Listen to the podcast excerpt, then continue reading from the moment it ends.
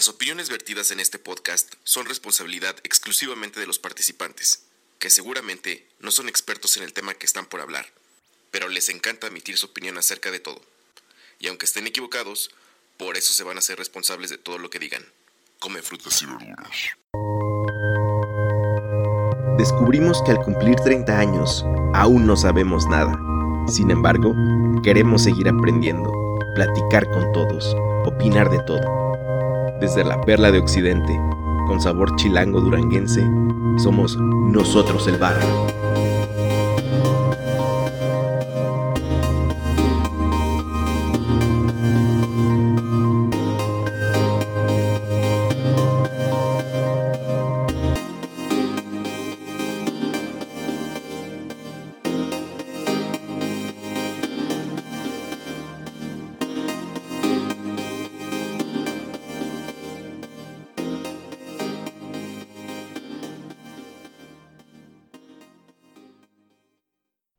Gente del barrio, bienvenidos a este episodio número 103. Ya tenemos tres dígitos en cada episodio.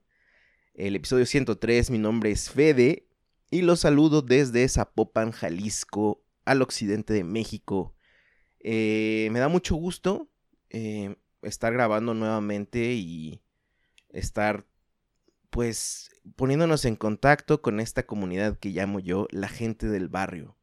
Y pues estoy muy contento, aunque suene paradójico, en un tiempo muy difícil, ¿no? Como lo que estamos viviendo. Si nos está escuchando en otro tiempo y otro espacio, estamos en abril del 2020, un 23 de abril, y estamos pasando por una cuarentena que ya se ha extendido a más de 40 días, de hecho, eh, debido a un virus llamado COVID-19 y tiene otro, otro nombre más este, científico que ahorita no recuerdo, pero pues también conocido como el coronavirus.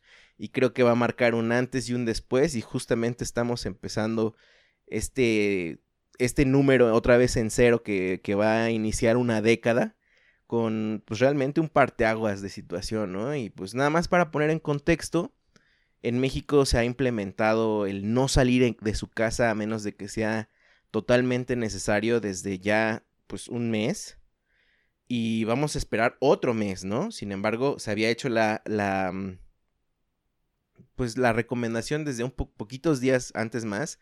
Entonces hay gente que lleva mucho tiempo ya encerrada para este entonces y mm, pues hay muchas implicaciones, muchas, este, podría decir yo que visiones al respecto, pero hay algo que es eh, inminente. La gente está ya no va a ser igual. Y cuando hablo que ya no va a ser igual puede tener tintes buenos, pero también tintes un poco difíciles, sobre todo económicos, porque la economía en un país como México, que es eh, básicamente un país que depende pues, del, del comercio informal, de la gente que está saliendo a trabajar, pues este parón ha sido también un parón económico y es dificilísimo. Pero les digo que estoy, eh, estoy contento dentro de todo esto, la, la, tecnología que nos permite estar conectados. Invité a dos amigos, dos compas que pues vamos a estar hablando aquí tanto de finanzas como de psicología, sociedad, historias detrás, ¿no? Muy al estilo de nosotros el barrio. No se espante para toda la gente que dice, no, pues yo me conecté para pasarla chido. Pues sí, nos las vamos a pasar chido. Eh, y pues bueno, aprovecho porque también son, son gente pues contemporánea. Digo, David que está aquí es más contemporáneo mío que Diego. Ahorita los voy a presentar bien. Y que cada quien hable, ¿no? Pero yo tengo aquí, quiero presentar primero a Diego Arturo. Este Diego Arturo es Sánchez López. Él estudió en la Universidad Nacional Autónoma de México, Administración y Finanzas. Y ahorita anda trabajando en el área de crédito en un banco. Y me da mucho gusto saludar a Diego porque yo lo conozco desde que era un morritititito. ¿Por qué? Porque era amigo de mi, de mi carnal, ¿no? De mi carnal de sangre, el Dani. Saludos. ¿Qué onda, Diego? ¿Cómo estás, bro? Hola, muy bien. ¿Qué tal? Este, un saludo a todos y pues, muchas gracias por la invitación. Y, y, sí, como dices, ya, ya tiene bastante tiempo que, que nos conocemos. Yo te conocí, ahora sí que chiquitito. Y ahora ya sí, ahí, ahí en las retas, porque Daniel y yo éramos muy fanáticos del fútbol y pues ahí andábamos siempre. Es cierto, es cierto, me tocó tener este retas de, creo que mis amigos contra sus amigos. No sé si ese recuerdo es real, pero alguna vez pasó algo similar, este. Sí, sí se llegó a, yo creo que como dos veces llegamos a jugar. qué chido, Diego. Oye, nada más para presentarte con el barrio, ¿de qué barrio eres, este, y cómo la estás pasando en este encierro? Eh, pues yo, este, casi toda mi vida he vivido aquí en Chalco, Estado de México. Eh, pues aquí fue donde básicamente conocí a Fede, a Dan, y pues bueno, de aquí hice toda mi, bueno, toda mi carrera, estuve yendo y viniendo, pero pues ya cuando me tocó empezar a trabajar, pues la verdad yo creo que toda la gente que, que es de Chalco sabe lo difícil que es ir a, hasta la Ciudad de México, son como dos horas, dos horas y media para llegar. Sí, si bien te va. Pues es, ajá, si bien te va. Y pues ya me mudé a la ciudad, ahí en Coyoacán, pero ahorita pues por todo esto de la cuarentena, pues me regresé aquí a Chalco y pues sí, ya, ya llevamos que será casi un mes y medio, yo creo, para, para esto. Sí, básicamente ya, ya hemos rebasado el mes y pues está, está con todo. Pero en términos generales, ¿tú dirías que vas bien o has perdido la cordura por algunos momentos y si te hace falta salir? Eh, pues yo creo que en términos generales estoy bien, o sea, de todas maneras, bueno, estoy trabajando de home office y pues sí, como dices, a veces es complicado tratar de, mantener tus objetivos que tenías, pero pues, pues tratando de estar concentrado, pues tratas de, sobrellevarlo y también teniendo pasatiempos, no sé, en una serie, leyendo, o yo aquí hago bici en, un rodillo, entonces pues eso igual me, ayuda a mantener un poquito como que cuerdo, por así decirlo. Qué chido, Diego, la neta, qué chido. Y bueno, Diego nos va a estar ayudando con, con una visión económica que él tiene. Y, y bueno, vamos a estar, como les digo, rebotando ideas y todo eso. Gracias, Diego. Déjame presentar al buen David.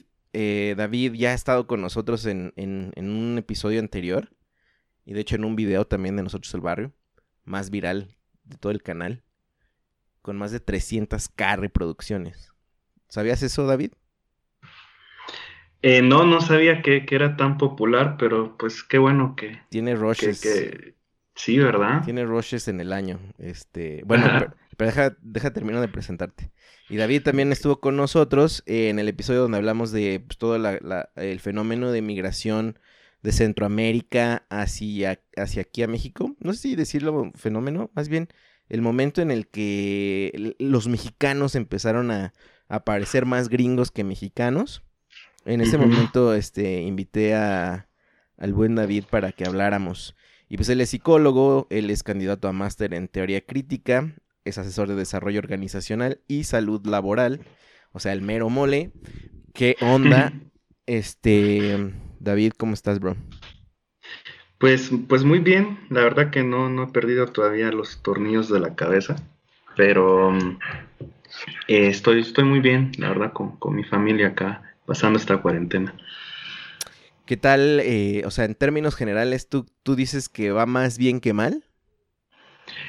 Pues yo creo que va como, como, como tiene que ir, ¿no? O sea... ¿Sus picos? En general, sí, no, no, no es una situación quizás que se pueda controlar de todo, ¿no? O sea, se está tratando de hacer en lo que se puede en distintas áreas. Y, es una cuestión también que te pone como a vivir el día, ¿no?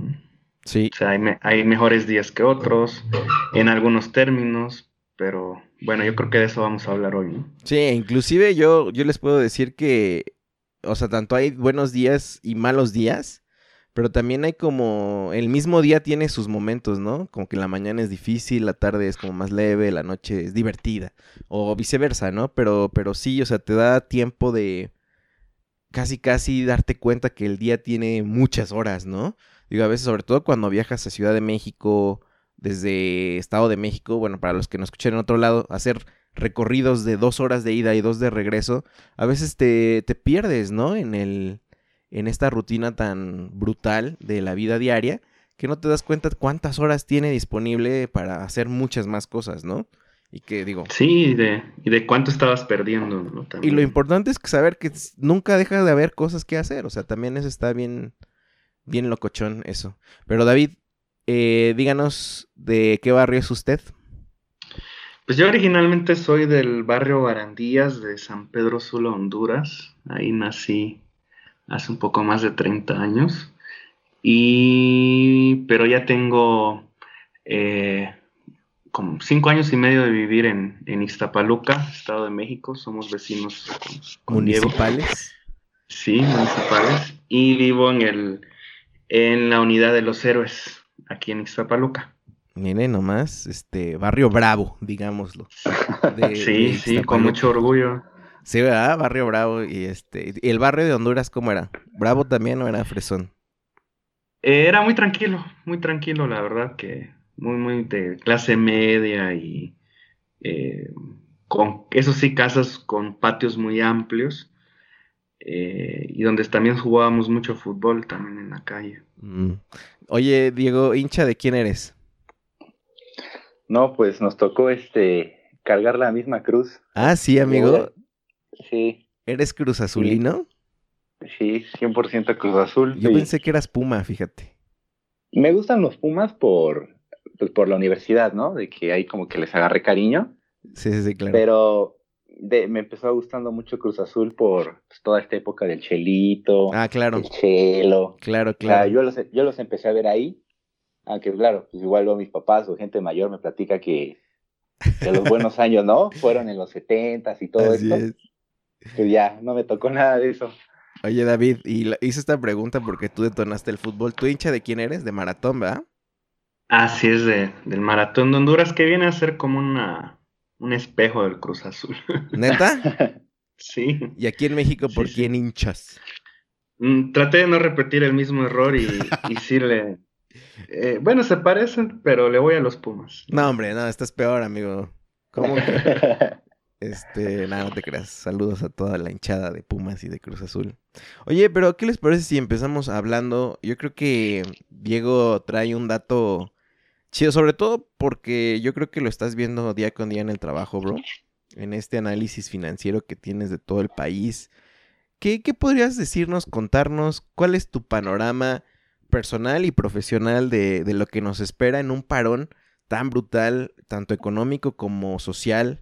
en el cual estamos viviendo, no solo México, sino el mundo, pero en específicamente me gustaría saber cómo le va a ir a México, ¿cómo lo ves tú?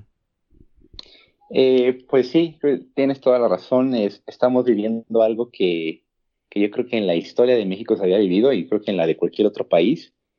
Y al final del día, esto en lo que a lo que la gente que o a las personas que más les va a pegar va a ser, pues en una instancia a las pequeñas empresas y en otro pues a la gente trabajadora, ¿no?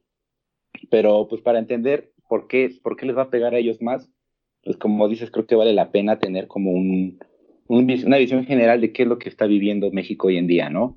Entonces, Para, para tratar de hacerlo lo más amigable posible, lo divido en factores externos y factores este, internos. Empezando con los externos, pues como ya bien sabemos, en enero de, este año, pues empezó el, brote, ¿no? Del coronavirus en China. Ahora, ¿por qué es tan importante China? Porque ya desde hace más de 20 años, China es el, centro manufacturero de, del mundo.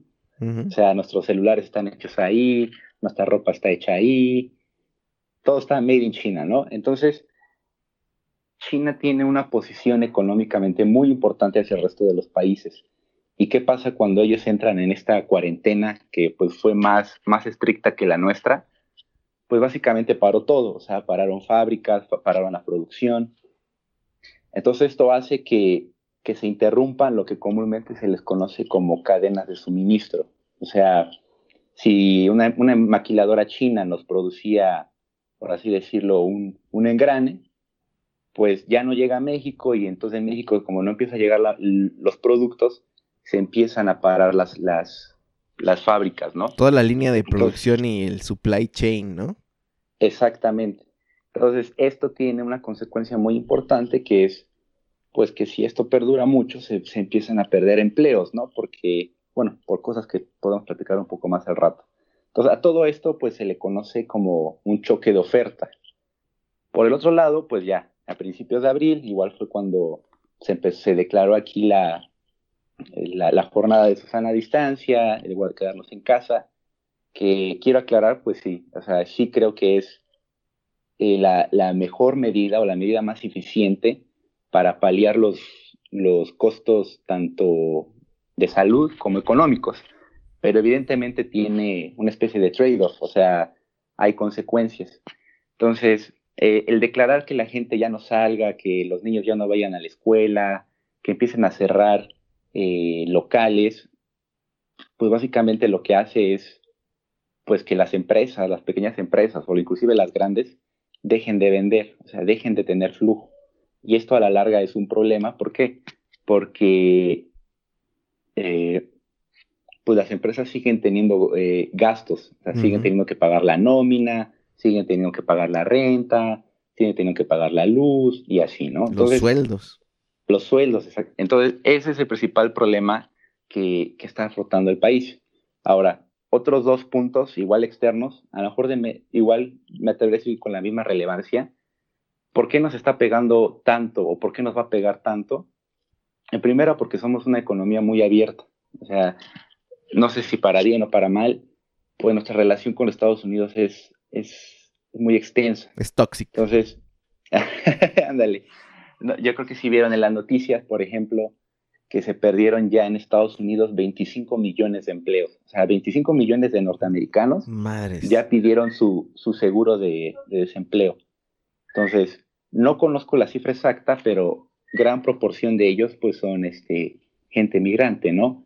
Entonces, dejan de llegar remesas aquí a México, que esas remesas a su vez pues son, sirven para familias mexicanas, entonces dejan de tener ingresos, más probable que caigan en la pobreza, dejen de gastar. Entonces, esto, esto también es muy otro factor que se debe tener en cuenta. No sé si, perdón, perdón, Diego, no sé si es verdad este dato, pero las remesas son el primer eh, ingreso en México, ¿no? Tengo entendido eso y después seguiría el petróleo. Creo que no, no, no, no. Creo, eh, creo que el, dato al que te refieres es mm. como generadores de divisas. Creo que primero está el turismo ah, y ya después viene las remesas. Pero sí es, es, es, muy importante, sobre todo para estados como Michoacán, Oaxaca, Guerrero. Oaxaca, Guerrero. Para, eso, para esos, es el sostén de muchas familias de allá y, por último, eh, pues haciendo una analogía, México ya traía una tos desde, desde 2019, ¿no? O sea, las cosas ya no pintaban bien para, para el país. Y algo muy importante es, pues, el gobierno, como cualquier otro gobierno, el, el gobierno mexicano, eh, tiene ingresos y, y, tiene gastos. O sea, tiene formas de recaudar dinero y tiene pues, gastos, ¿no? En programas sociales, construcción de carreteras, qué sé yo. Entonces, yo creo que igual han estado viendo las noticias, pues todas estas noticias de que el barril de petróleo está a 3 dólares, 4 dólares, cuando llegó a estar a 40, 50 dólares. Entonces, e, ¿en qué nos afecta? O sea, por ejemplo, ¿en qué me afecta a mí o en qué te afecta a ti o en qué le afecta, no sé, a mi vecino?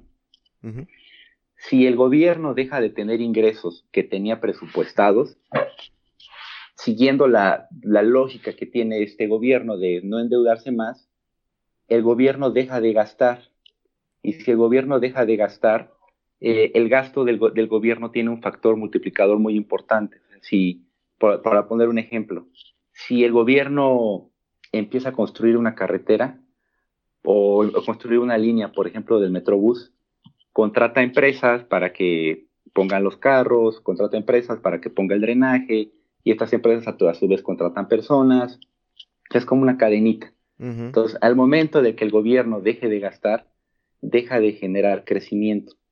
Entonces, yo creo que esos factores son los que hacen o, o sea, y es, y es, o sea, está, está en el gobierno hacer que, que esta caída que va a haber y que ya está habiendo no sea, no tenga consecuencias crónicas o permanentes, estructurales en la economía del país.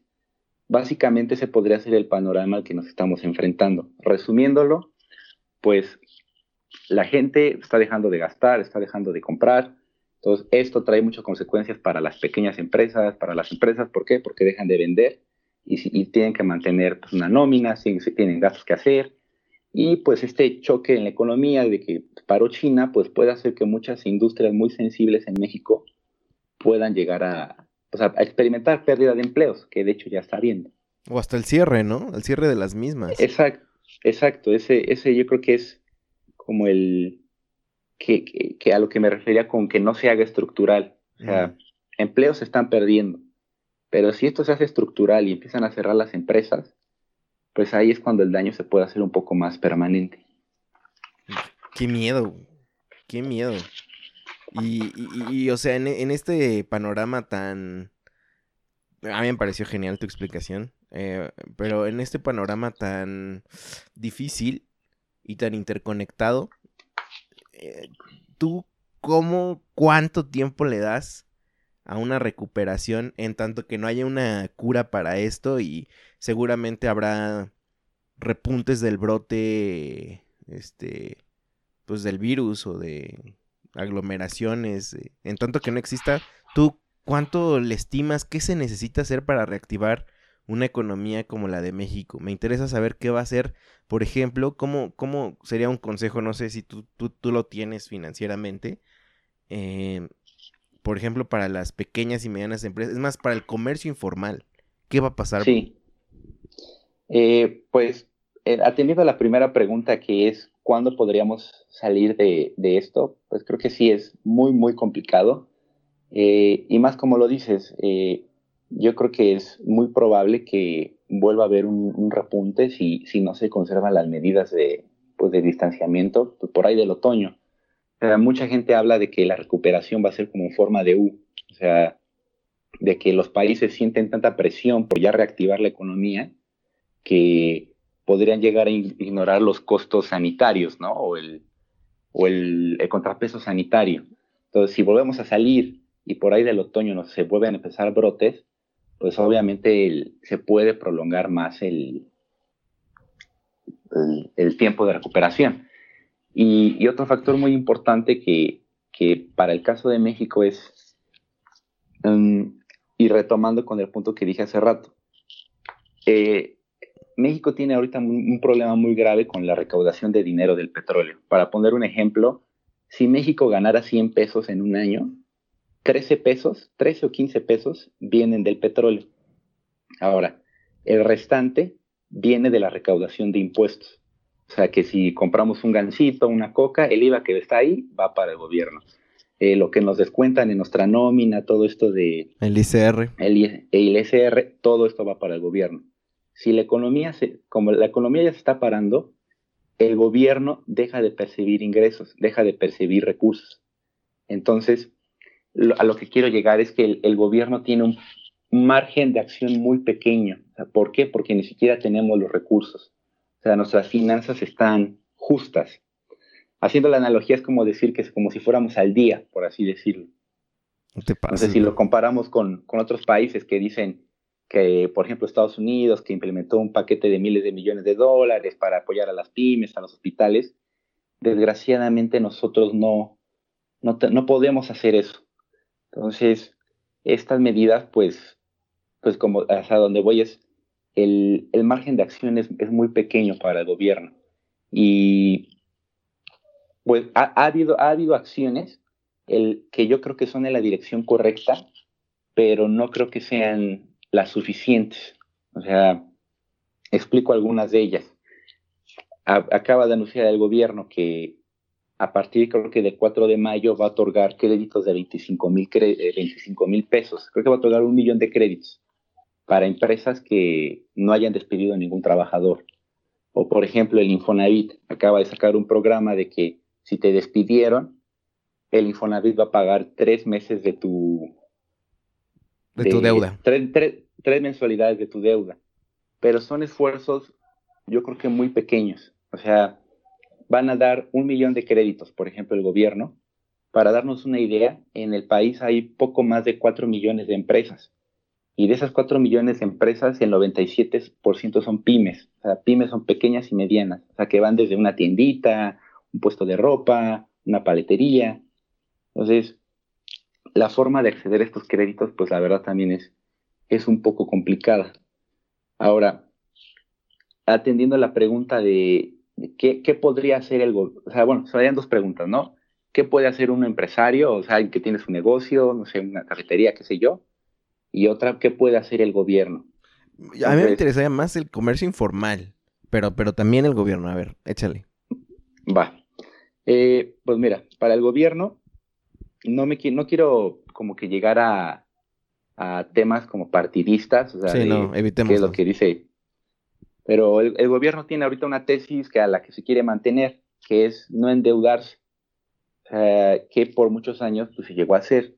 Ahora, este es un, ¿cómo decirlo? Es una idea pues, que nosotros tenemos, creo que hasta cultural, o sea, vemos la tarjeta de crédito. No, no, no, no usas una tarjeta de crédito, solo está el problema, ¿no? Entonces, a lo que quiero llegar es, no está mal endeudarse, o sea, no tiene nada de malo endeudarse. Lo que importa es en qué te estás endeudando. O sea, si yo me endeudo para irme a unas vacaciones a Cancún, pues no. O sea, tiene que ser en algo productivo. Y lo mismo con el gobierno. El gobierno, yo creo que al final del día se va a tener que endeudar y tratar de apoyar directa, directamente a los trabajadores y a las pequeñas empresas. ¿Cómo haría esto? Como, como lo dije en un principio, los más afectados en esta crisis van a ser los trabajadores, la gente como yo, como tú, cualquier conocido que tengamos, y la gente que tiene pequeños negocios. Entonces, la forma en la que puede empezar a ayudar el gobierno, pues es a través de literal transferencias. O sea, ok, a ver, te despidieron, yo voy a pagar el 60% de tu salario en, ¿qué será? Tres, cuatro meses, yo te ayudo.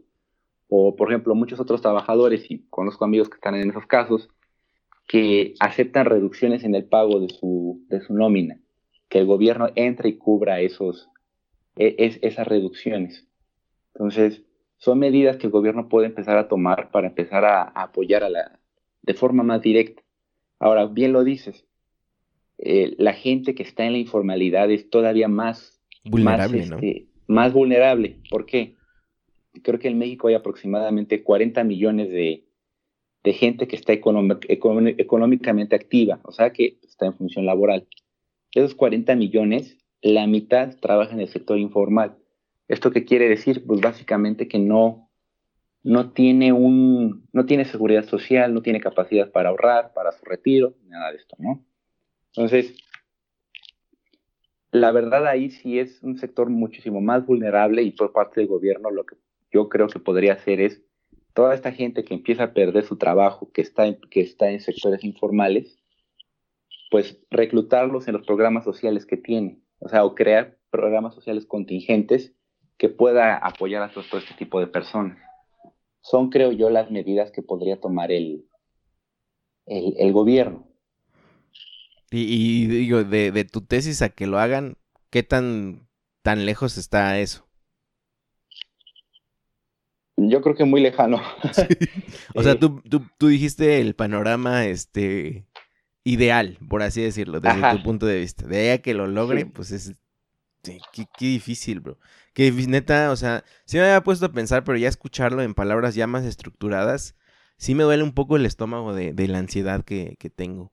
Y bueno, creo que hay un término que, que quisiera implementar y que hace poco empecé a estudiarlo, digámoslo así, que es la movilidad social. Y aquí eh, entra tanto lo financiero como lo social, y aquí también David nos, nos, nos, nos puede echar la mano. Me imagino que en esta época, ¿qué será?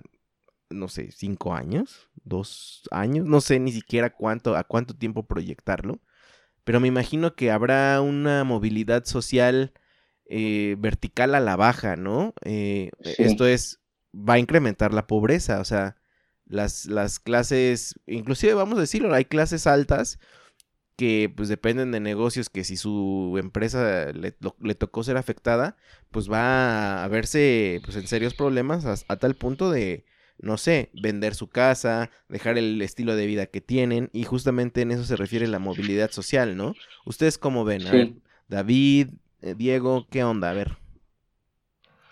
Bueno, ahí, em, vaya, el Coneval eh, en el 2018 estimaba que habían 50 millones de pobres en, México. Si hace, ¿qué te digo? Hace más o menos unas tres semanas la secretaria del Trabajo en México, eh, Luisa María Alcalde, ya decía que se habían perdido eh, cerca de 350 mil empleos en México, eh, con un mes de pandemia, pues sí, sí, sí, el panorama pues es, desalentador, o sea que muchas personas se van a sumar a, a estas 50 millones de pobres que ya habían en México en el 2018, ¿no? y sí, claro, pues la movilidad social Em, corresponde a, las, a los indicadores y a, los factores que pues Diego mencionaba, ¿no? En cuanto a la, economía eh, global y a la economía nacional. Em, diría el, este filósofo esloveno que les recomiendo mucho, Slavoj Žižek, que estamos viviendo tiempos interesantes, ¿sí? En referencia a un supuesto dicho chino que se expresa cuando odias a alguien y deseas que le vaya mal. Los chinos le dicen en chino, ¿verdad? Te deseo que vivas tiempos interesantes. Entonces, em, sí, no, ¿qué te, ¿qué te, puedo decir? No? O sea, es parte del fenómeno que no solo va a pasar en México, sino globalmente, es ese, ¿no? Que eh, va a haber más pobres. En ciertas economías hay economías que lo, van a resistir mejor. Eh, por ejemplo, la economía japonesa es una de las que se habla que va a poderlo aguantar. Eh, la surcoreana, incluso hasta los mismos estadounidenses, ¿no? Podrían resistir un impacto como este. Sin embargo, en Latinoamérica, pues es más, más desalentador. Pero entonces, ¿qué se hace? O sea, este, este fenómeno que, que, va para, o sea, socialmente, ¿qué, qué, qué, qué, hay algún dato de alguna otra época en la que muchos se fueron a la pobreza? Me imagino que sí, la Gran Depresión o posguerra o algo así. Pero ¿cuál es la implicación social? O sea, ¿cuáles van a ser los primeros efectos que socialmente crees que, que vayamos a empezar a ver? Bueno, se espera que haya un incremento de, la delincuencia, eh, del robo, o sea, males que ya habían, que ya estaban de antaño, pues se pueden agudizar, ¿no? Eh, sin embargo, para dejar un poco el, discurso pesimista, yo creo que es también un buen momento como para eh, cuestionarnos, ¿no? Muchas de las cosas que ya se estaban haciendo, porque la gente también piensa o espera regresar a la normalidad, ¿no? Y, pero ¿a cuál normalidad? O sea, si, si estamos en un, en un punto de quiebre, em, pues yo creo que es válido pensar también que pues lo que estábamos viviendo antes no necesariamente era mejor, ¿no? O sea, estábamos en, una, en, en un estado donde estábamos acostumbrados a vivir de cierta manera, pero si te fijas, el, eh, una de las cosas que se está viendo a nivel mundial es que muchas veces se decía que no había dinero, que no había presupuesto para eh, ciertos programas, para apoyar a las empresas, para apoyar al sector salud, que es el que está sufriendo mucho, eh, estaba, que estaban en abandono y ahorita se les está inyectando mucho dinero. Entonces, o, o sea, no se podía o no se quería, ¿no? Mm. Entonces, son preguntas interesantes que salen ahora y que yo creo que podemos comenzar como, ciudadanos a, repensar ¿no? y, a, cuestionar con mayor, con más fuerza eh, decisiones en cuanto a, políticas públicas que, antes pues se daban simplemente por, por, ciertas y ya, ¿no? Pero ahora no necesariamente tenía, tenía, tiene que seguir siendo así, ¿no? ahí igual quisiera contribuir un poco. Eh, con lo que igual, como bien dijo David, en México hay aproximadamente 50 millones de pobres, eh, de los 120 millones que somos. Y, como dice él, o sea, ah, es creo que momento igual de, de replantearnos o voltearnos a evaluar la efectividad que, han tenido estos programas sociales que a veces implementa el gobierno para tratar de, atender a la población más vulnerable. O sea, si nos vamos a 1994, el número de pobres era exactamente el mismo que, que, hay, que hay hoy en día, o sea, varía por muy poco. Entonces, cuando tú ves esas cifras, pues cuando te preguntas, ¿en verdad están teniendo efecto el, dinero que el gobierno está gastando para tratar de, proteger a esta población vulnerable? Y como dice él, o sea, yo creo que las cosas no van a volver a, la normalidad, va a ser como un nuevo status quo y pues creo que sí es como una oportunidad para replantarnos ese tipo de cosas. Y, con el otro punto que decías, perdón, perdón. No, no, échale, eh, en la pérdida de empleo, sí, en, en, lo que va del año se perdieron ya aproximadamente 500 mil empleos, que es el dato que menciona. Solo para ponerlo en perspectiva, en el año 2019 fue el año en el que menos empleos se generaron en los últimos 10 años de la historia de México. Se crearon aproximadamente 390 mil empleos. En los últimos 10 años de la historia de México es el año que menos empleos se han generado. Y ahora, en menos de cuatro meses, ya se corrieron más personas, ya corrieron a más personas de todas las que contrataron en 2019. Entonces, según los, los cálculos que, llegan a estimar, estiman que para finales de año se pierdan entre un millón y un millón y medio de empleos. Entonces, esto yo creo que aporta mucho igual a lo que mencionas, ¿no? De que pues yo, e, innegablemente el número de pobres en México va a aumentar. O sea, la, brecha se, está cada vez ampliando más y la movilidad social, como bien lo dijiste, pues, pues es aquí como algo muy, o sea, complicado, o sea, es muy difícil de lograr. ¿Se, ¿Habrá la posibilidad de que se existan nuevas clases sociales? ¿Nuevos mm. estratos? ¿Nueva estratificación de la, de la sociedad? Pues, algo interesante del, del neoliberalismo, que es como el modelo económico hegemónico en, México, es que eh, requiere como de una, de una continuidad, ¿no? O sea, para poderse establecer requiere que las cosas no se detengan, ¿sí? Y, y algo interesante que está sucediendo ahorita es que el, el nivel de paro, el nivel de, de pausa que estamos teniendo en realidad los está poniendo a este sistema en una verdadera crisis. Em, está interesante tu pregunta si pueden haber nuevas clases. Yo creo que de momento pues eh, van, a, van a seguir existiendo las mismas, pero se van a, a acuerpar más, ¿no? Se van a aglomerar más. Em, eh, sobre todo, y como casi siempre pasa, ¿no? La clase media es aquella que recibe el, impacto más fuerte, ¿no? ¿Que se vaya a disolver y pase a la pobreza? Mm, pues sí, pues sí, posiblemente muchas de las personas que estamos en clase media em, eh, podamos pasar a, un nivel eh, de, mayor dificultad económica, ¿no? pero fíjate, también hay, hay personas que son como optimistas en esto, ¿no? Em, de alguna manera, al detenerse todas, al detenerse el sistema, a ralentizarse el tipo de trabajo, que las personas estén confinadas en sus hogares, en que haya un, uso distinto de las tecnologías de la información, pues eso está creando como otro tipo de conciencia en, los trabajadores. ¿no? Em, podríamos decir que hay como ingredientes suficientes para pensar como en un cambio de rumbo en las formas de trabajo, o sea, y también en las, en las cuestiones aspiracionales, tal vez eh, ya no vayas o, no, en los próximos años tu aspiración no sea eh, tener unas vacaciones en Cancún con toda tu familia, ¿sí? Pero pues la pregunta es, bueno, ¿qué tan necesario es eso?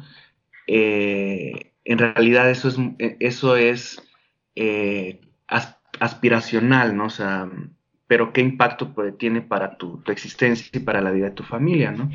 Quizás aspirar a, tener una mejor alimentación, ¿sí? A, a, cambiar tus hábitos de consumo, pues sea algo un poco más... Más prioritario. Más prioritario y más real, ¿no? Y de mayor impacto en, el estilo de vida, ¿no?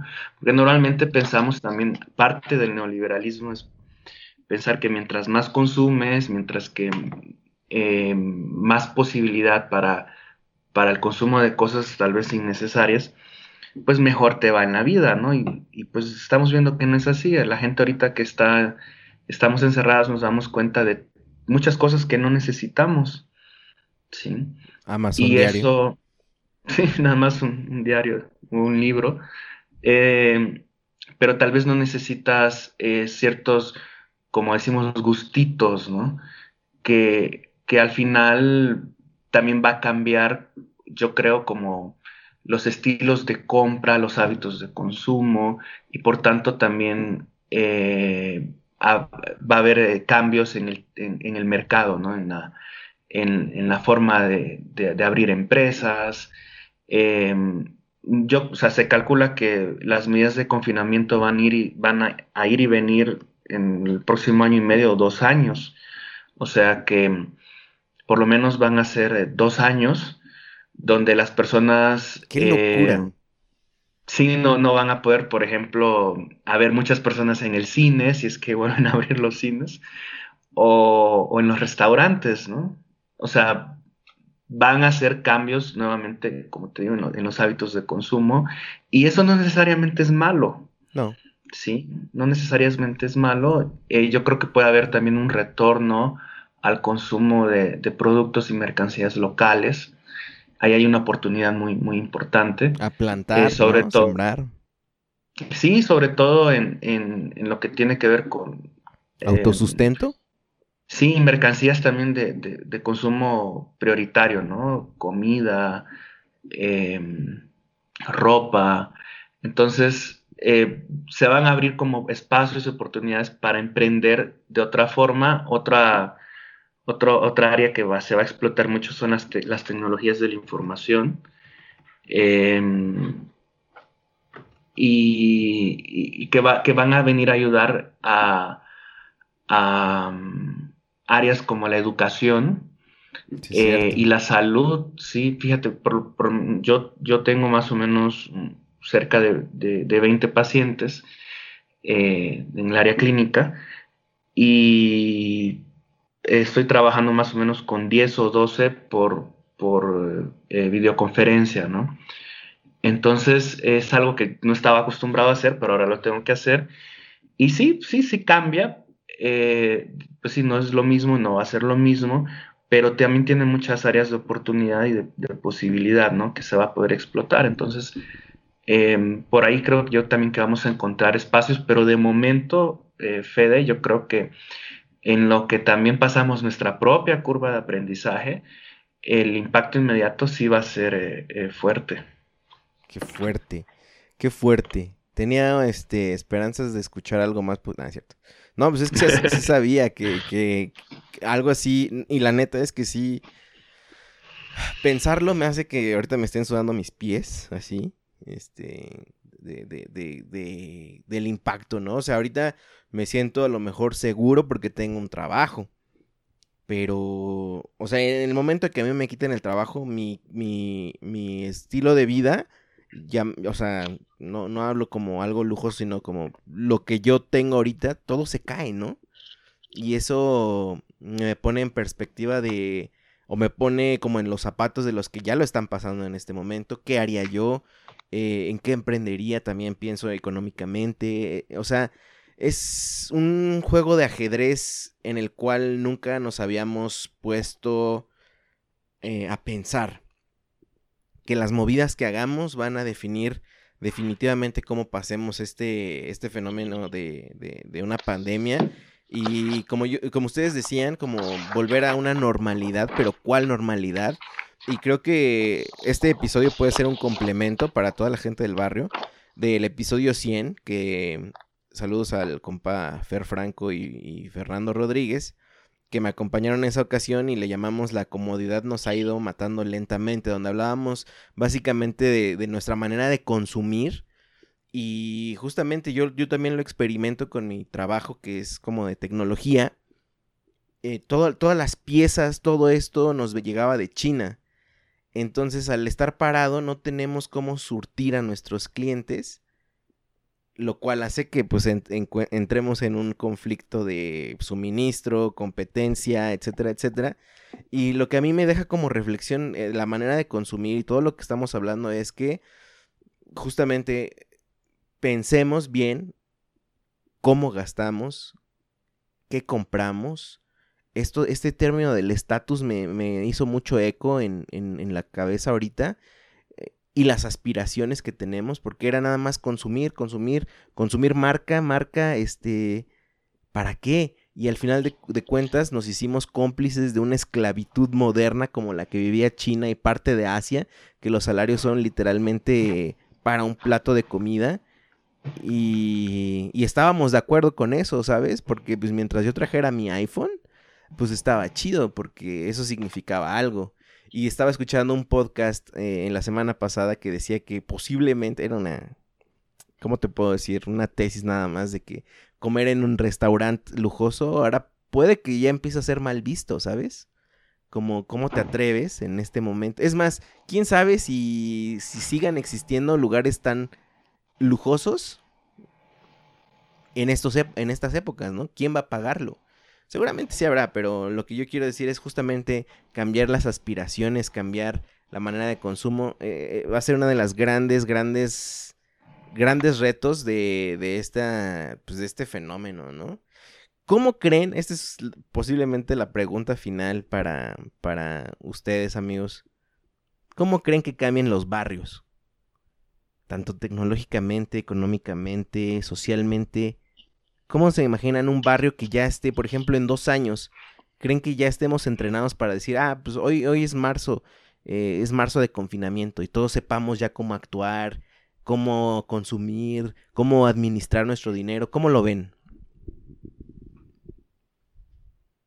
Eh, Diego, por ejemplo.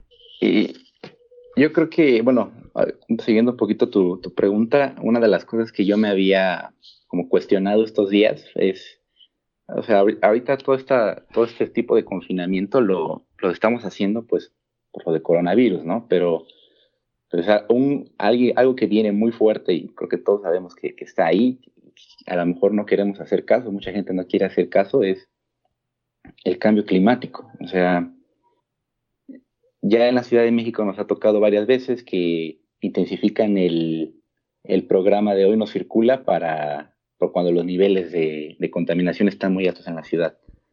Yo creo que al menos en algo que podemos esperar que va a cambiar es en la manera en la que trabajamos y nos, dirigimos con las personas. O sea, por ejemplo, no veo muy, muy alejado que a futuro, en no sé, cinco, tres, cinco años, pues literal las jornadas de trabajo en casa o de home office sean más extendidas pues, para evitar todo este tipo de, de, situaciones, ¿no? O sea, de, de global y todo.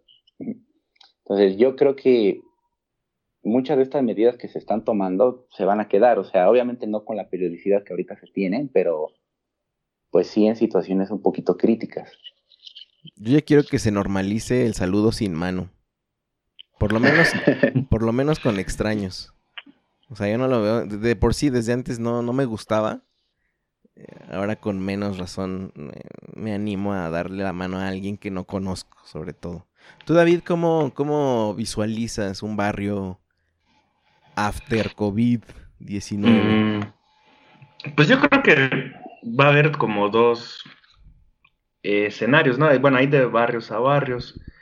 Em, tiene que ver también como la forma en que el barrio o la comunidad se, se relaciona, eh, tiene que ver también con el tipo de economía que se mueve en el barrio, ¿no? Em, por ejemplo, donde yo vivo, que, es un barrio muy, de, clase media a clase media baja, em, vemos que muchas personas eh, andan a pie, hay mucha, mucha venta, ¿no? Mucha, mucho negocio eh, en la calle, hay tianguis cuatro días a la semana.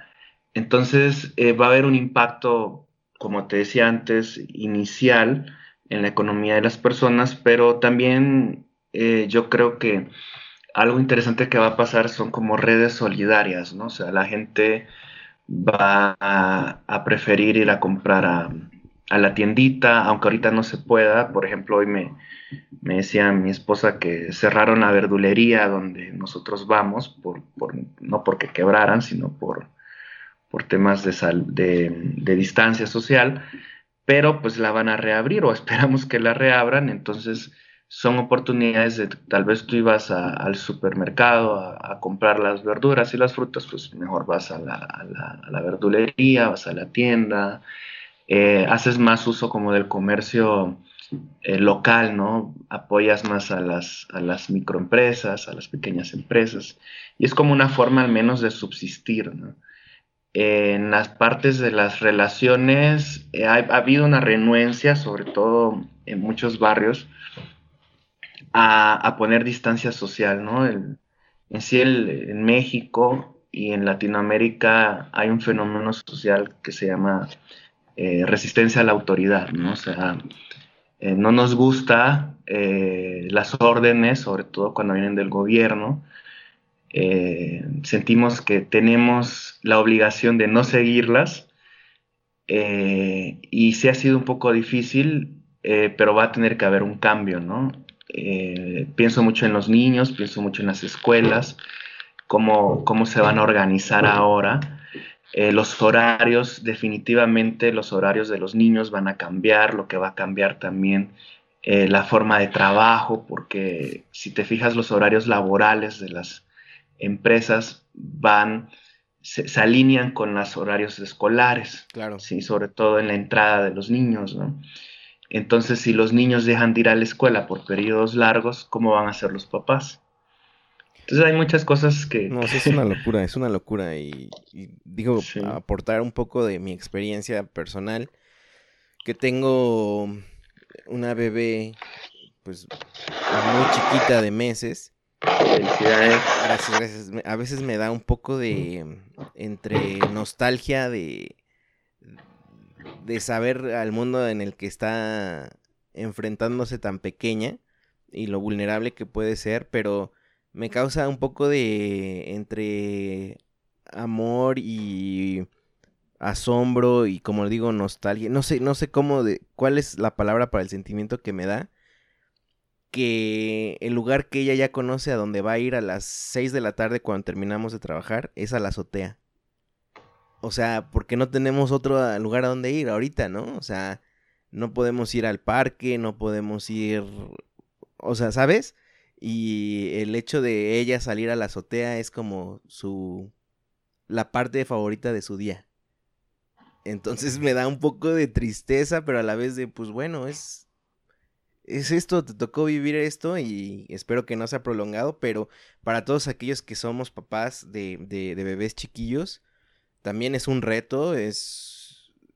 Pues, supongo que van a crecer de manera diferente. Em, híjole, máximo respeto para los que no tienen ahorita quien los ayude. Es, es increíblemente difícil este momento, ¿no? Pero siempre pienso que hay oportunidades, ¿no? En cada crisis seguramente es una oportunidad para hacer algo diferente y seguramente ser mejores. Espero. Y si los tiempos se ponen peores, pues, damn, ¿qué, qué hacemos? O sea, ¿a dónde vamos? Seguramente estamos todos en este barco y, y, yo creo que seremos más los que empujemos porque esto esté bien, ¿no? Pues bueno, qué, qué fuerte episodio. Gracias por acompañarme, eh, Diego, David. No sé si quieran mandar algún saludo, alguna red social en la que quieran que los vean, los escuchen, los sigan. Es el momento de brillar. Vas, David. Bueno, eh, yo un, último consejo es que mm, traten de, además de usar su, su, mascarilla, su cubrebocas físico, hagan de una mascarilla eh, cognitiva, se llama, o de pensamiento, ¿no? Algo que les proteja también de, del, pánico, del, del miedo exagerado, eh, de la desesperanza, ¿no? O sea, eh, vamos a tener que resistir, aguantar eh, unos meses, pero eso no, quiere decir que es el fin del mundo, o sea, tal vez es el fin del mundo como lo conocemos, pero también puede ser algo muy bueno.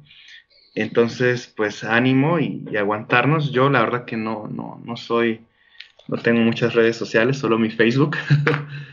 Eh, estoy como José David Iriarte, pues, si alguien me quiere buscar y agregar, pues con gusto.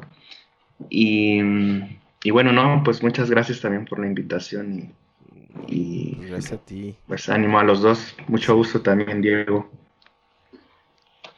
Eh, pues yo, este, igual como dice, me quedo mucho con lo, con lo último que dijiste, Fede, de, pues, o sea, sí, lo, lo, el tiempo, el panorama parece turbio y, y como creo que evidencia la, la, fragilidad con la que muchos de nosotros vivimos, algunos más que otros, pero, pues, pues como dices, ¿no? Siempre pues, tenemos que ver algo positivo, como siempre ver la luz al final del túnel.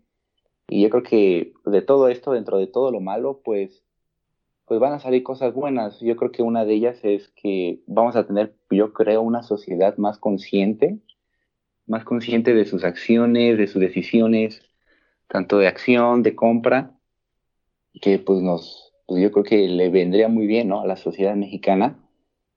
Y pues muchas gracias por la invitación y pues aquí estamos. No, este, Diego, al contrario, ¿tienes alguna red donde quieras que te sigan?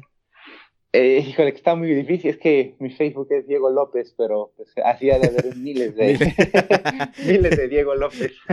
bueno, de todas maneras, yo en las redes este, voy a robarlos. Si es que, digo, en la red que estén, los arrobo. Pero, este, muchas gracias, chavos. La neta, qué chido. Eh, escuchar eh, panoramas, puntos de vista desde sus trincheras y mientras tanto decirles que pues aquí, mientras el confinamiento siga y la oportunidad de tener internet nos dé, pues voy a seguir grabando podcast y a ver qué tal, ¿no? Queda la invitación abierta para cuando tengan otro tema, digan, hey Fede, no manches, invítame por este, eh, quiero hablar de este, es, las puertas están abiertas para ustedes amigos, ¿sale? Claro, muchas gracias. muchas gracias. La gente del barrio, nos escuchamos en el siguiente episodio 104. Ahí nos vemos, cámara. Muchas gracias por escuchar y descargar este podcast. Mil gracias más si lo has compartido y te has suscrito a todas nuestras redes. Nosotros el barrio te lo agradecemos y te respaldamos. Hasta la próxima.